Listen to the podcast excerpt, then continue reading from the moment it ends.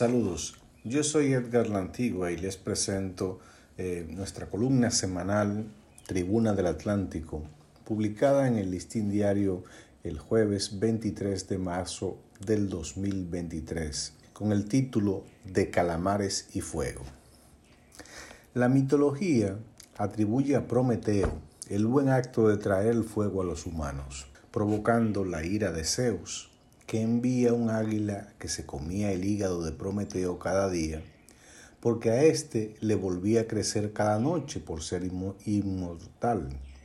Es Heracles quien lo libra de ese martirio. Con la decisión judicial que puso en libertad al administrador de la Lotería Nacional, en el caso 13, expresábamos en nuestro artículo La charada del 13 que la lucha contra la corrupción había perdido fuerza e interés. Este fin de semana, con los pormenores del caso Calamar, con tres exministros presos, 40 allanamientos y no pocas reacciones a favor y en contra, algunas hasta folclóricas, parece que el fuego ha sido devuelto a los humanos, al Ministerio Público es mejor decir, por Prometeo. Todos anhelamos el fin de la corrupción en el Estado, que ponga freno a la dilapidación de fondos públicos. El tema, sin embargo, tiene muchas aristas.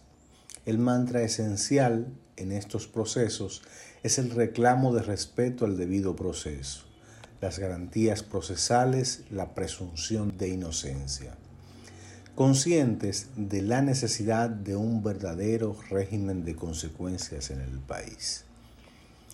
La puesta en marcha de esta jornada en horas de la noche es del tipo de cosas que uno sigue sin entender y abona los cuestionamientos por el aparataje en acciones judiciales. La primera sorpresa es la inclusión entre los detenidos del ex candidato presidencial Gonzalo Castillo porque en los dos años que viene batiéndose el caso contra Donald Guerrero, del cual se conocen casi todos los detalles por las filtraciones del Ministerio Público, no se le había mencionado con relación al mismo, ni interrogado.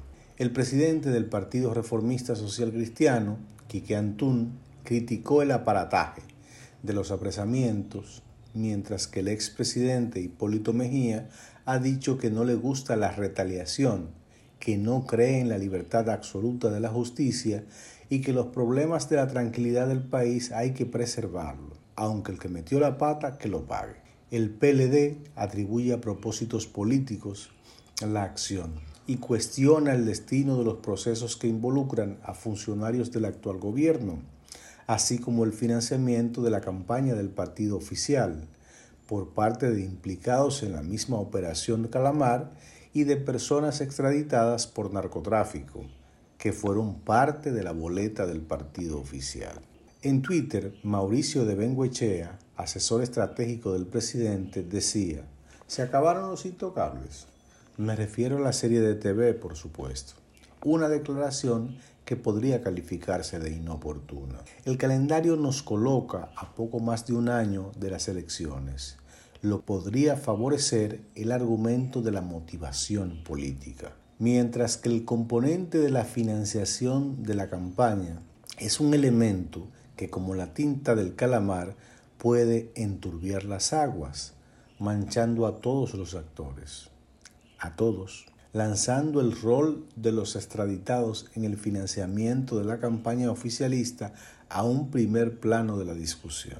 A golpe de la Operación Calamar se le muestra el fuego a un partido opositor que, nos guste o no, conserva fuerza electoral y capacidad de movilización, radicalizando su rol de oposición, con todo lo que esto implica.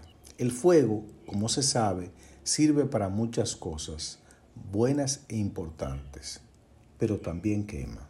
Hay que ver hacia dónde el viento proyecta las llamas, si para cocinar bien el calamar o a las manos de quien sostiene la sartén.